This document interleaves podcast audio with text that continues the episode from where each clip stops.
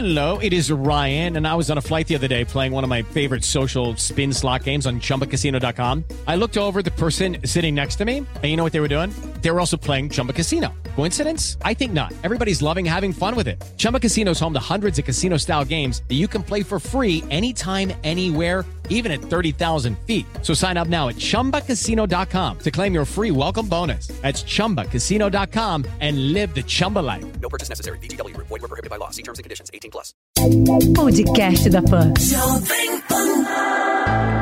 Olá, seja bem-vindo ao podcast da Pan, que deixa você bem informado com as principais notícias do dia e as análises dos nossos comentaristas de um jeito rápido e dinâmico. Hoje é quinta-feira, 9 de julho de 2020.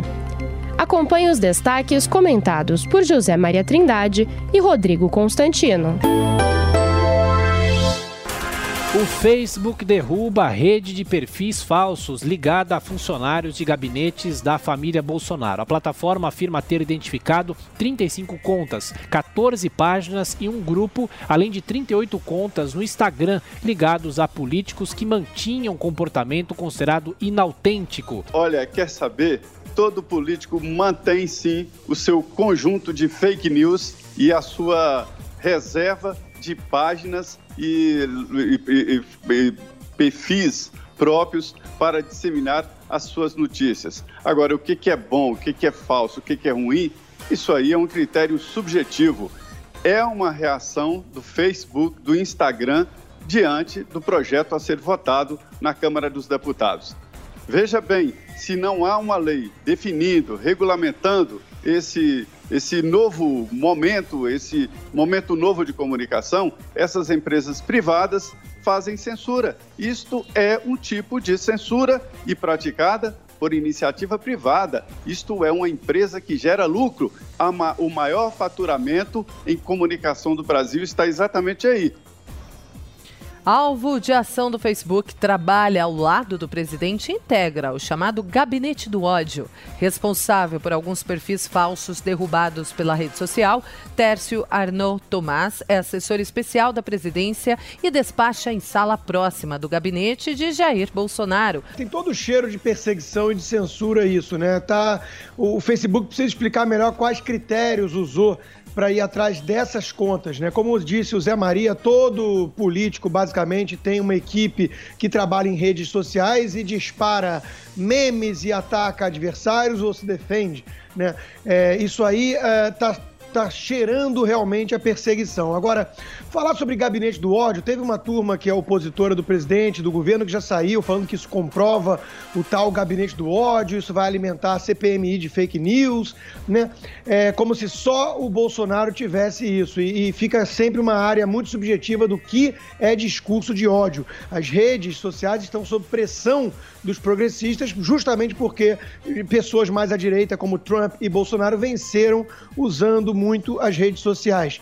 É, se isso é, é, crime, né, disparar memes é, e, e é gabinete do ódio, resta saber o que faz a Folha de São Paulo, por exemplo, quando publica uma coluna como a de Hélio Schwartzman, desejando a morte do presidente. Seria isso, então, o gabinete do amor?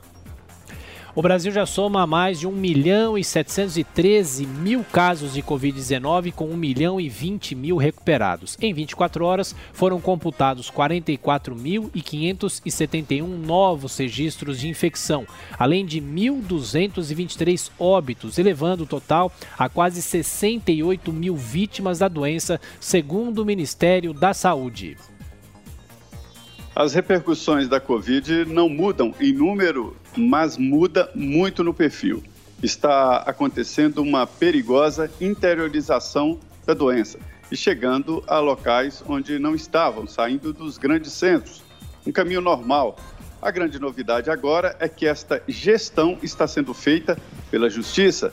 Aqui no Distrito Federal, o governador Ibanez Rocha a, decretou nesta noite né, um recuo, um recuo a 23 de maio. A 23 de maio, tudo fechado de novo por determinação judicial. O governador não tem mais o controle da situação. Então, tudo fechado aqui no Distrito Federal. um recuo muito brusco. A previsão era de abertura de salões, academias e até escolas. Tudo voltou por determinação da Justiça. MEC anuncia provas do Enem para 17 e 24 de janeiro de 2021.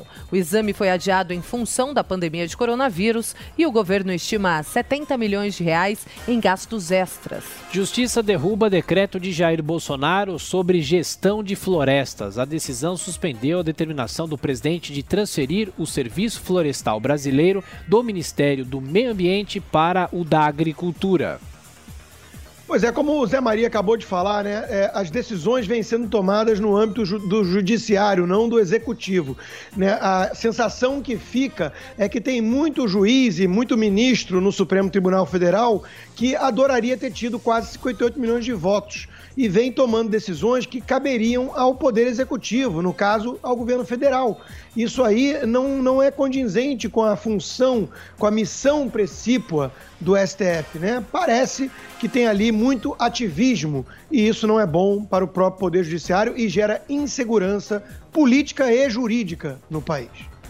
Sérgio Moro depõe a Justiça Federal e nega interferência em ação da PF que apura invasão de celulares. O ex-ministro da Justiça falou na condição de testemunha e afirmou que jamais interferiu nas apurações. INSS transfere para agosto a volta do atendimento presencial. Suspenso desde março, o serviço estava previsto para voltar na próxima semana, mas o Instituto adiou para o dia 3 do próximo mês para ajuste às regras sanitárias e de segurança. Novo ciclone Ciclone deixa um morto e mais de 3 mil fora de casa no Rio Grande do Sul. A tempestade desta quarta-feira causou alagamentos, estragos e bloqueios de rodovias, além de provocar deslizamento que soterrou a casa da vítima. Pandemia de coronavírus deve ampliar em 48% as mortes por fome no mundo. De acordo com o relatório da ONG Oxfam, com base em dados da ONU, os óbitos diários devem chegar a 37 mil até o fim desse ano, contra os 25 mil por dia apurados em 2019. Pois é, e é uma magnitude é, sombria, assustadora. Agora, quando era o presidente Bolsonaro alertando para o impacto das medidas, né, e dizendo que a cura não pode ser pior do que a própria doença, ele era taxado de sociopata, de genocida, de insensível.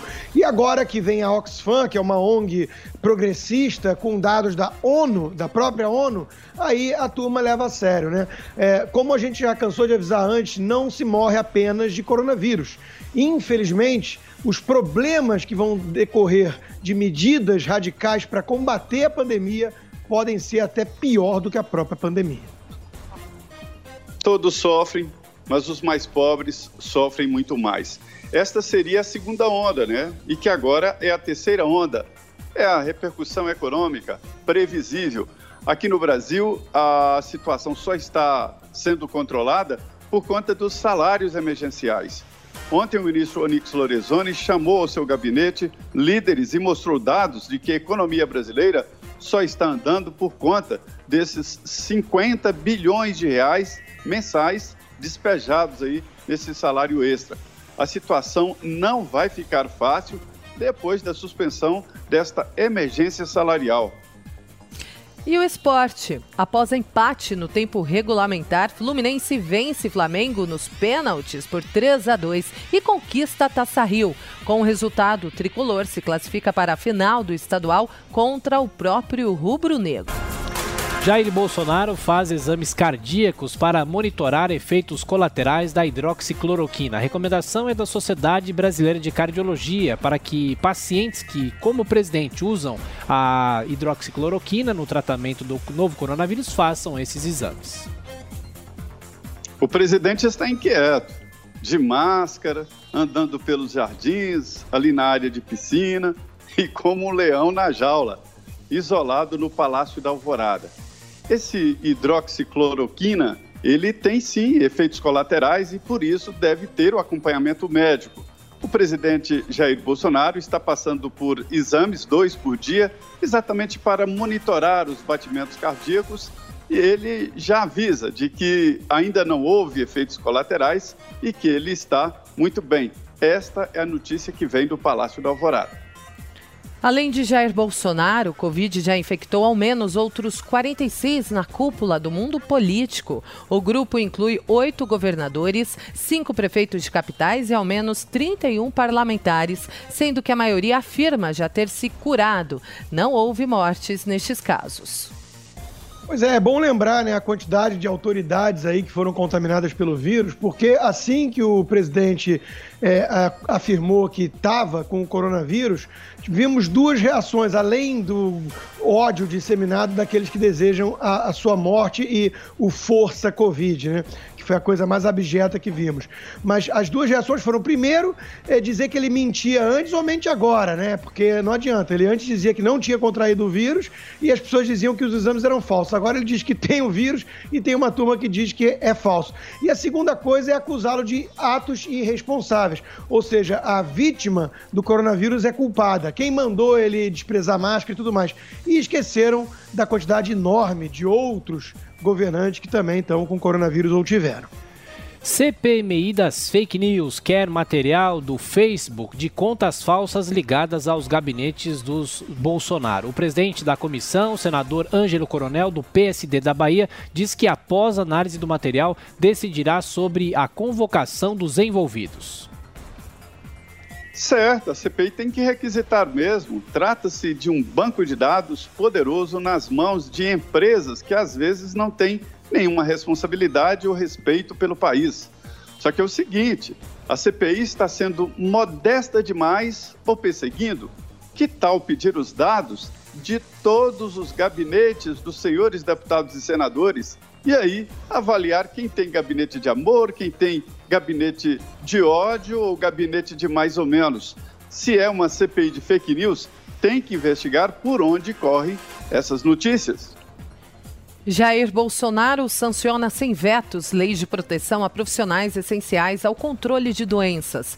Normas publicadas hoje no Diário Oficial da União determinam que o governo federal adote medidas para preservar a saúde dos trabalhadores. Rodrigo Maia afirma que o Congresso vai derrubar o veto presidencial à desoneração da folha. O presidente da Câmara diz que vai trabalhar no sentido de prorrogar o benefício que abrange 17 setores geradores de emprego. Investidores estrangeiros reagem a aceno de Hamilton Mourão para proibir fogo na Amazônia. Os gestores receberam bem a informação repassada pelo vice-presidente de que o governo pretende decretar moratória absoluta de queimadas na região por 120 dias. News.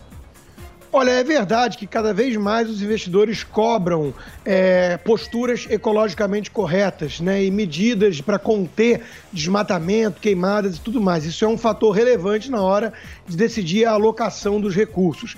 Dito isso, há muita campanha difamatória contra o Brasil, sim. Infelizmente, conta com cúmplices brasileiros que não ligam muito para o patriotismo. É mentira que o Brasil é o patinho feio nessa história. Ao contrário do que dizem, o Brasil preserva muito mais e tem muito mais floresta preservada do que os seus pares, por exemplo, na Europa ou nos Estados Unidos. Mas lá eles fazem uma campanha bem pragmática. É, sob o manto da ideologia de que eles querem florestas no Brasil e fazendas lá, porque sabem que o Brasil é competitivo nessa área.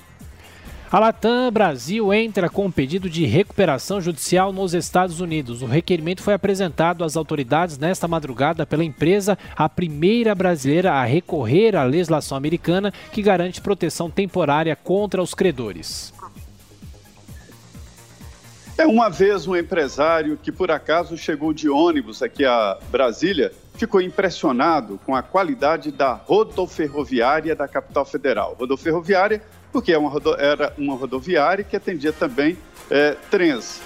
E aí ele comentando a qualidade horrível e chegamos ali à comparação entre a rodoviária e o aeroporto. O aeroporto maravilhoso, banheiros limpinhos, cheirosos, tudo muito limpo, e a rodoviária aquele horror os dois estatais. A conclusão que chegamos é o seguinte: os passageiros que passam pelos aeroportos conversam diretamente com deputados, senadores, presidente da República, ministros e o governador do Distrito Federal.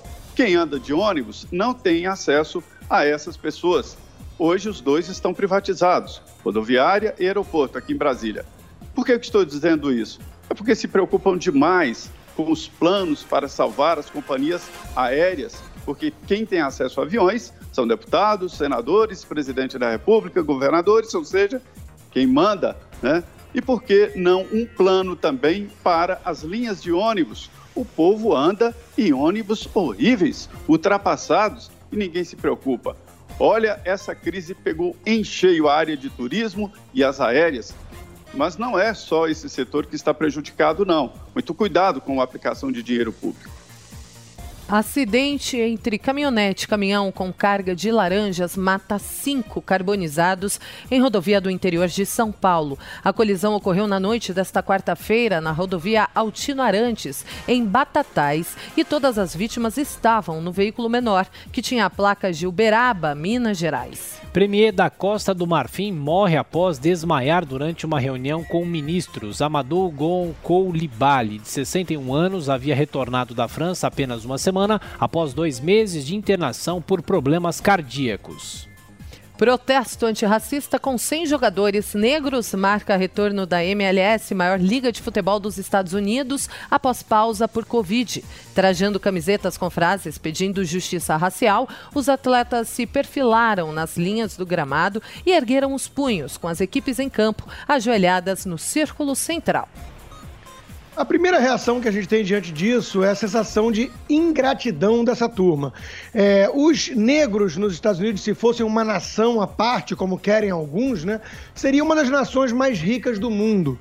E nós vemos essa disseminação de mentiras de que os Estados Unidos têm um problema sistêmico de racismo presente nas instituições e por isso os negros são oprimidos. Tem muito negro que não aceita virar mascote da elite branca, né? E esses não não são aceitos justamente porque não se curvam diante do vitimismo. São pessoas que exigem respeito, tratamento igual e por isso conservadores.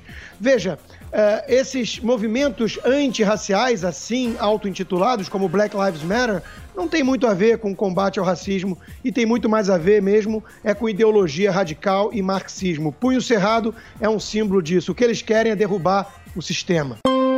Esse foi o podcast da PAN, que deixa você bem informado com as principais notícias do dia e as análises dos nossos comentaristas de um jeito rápido e dinâmico. Para acompanhar mais informações e comentários, basta acessar o nosso site jp.com.br.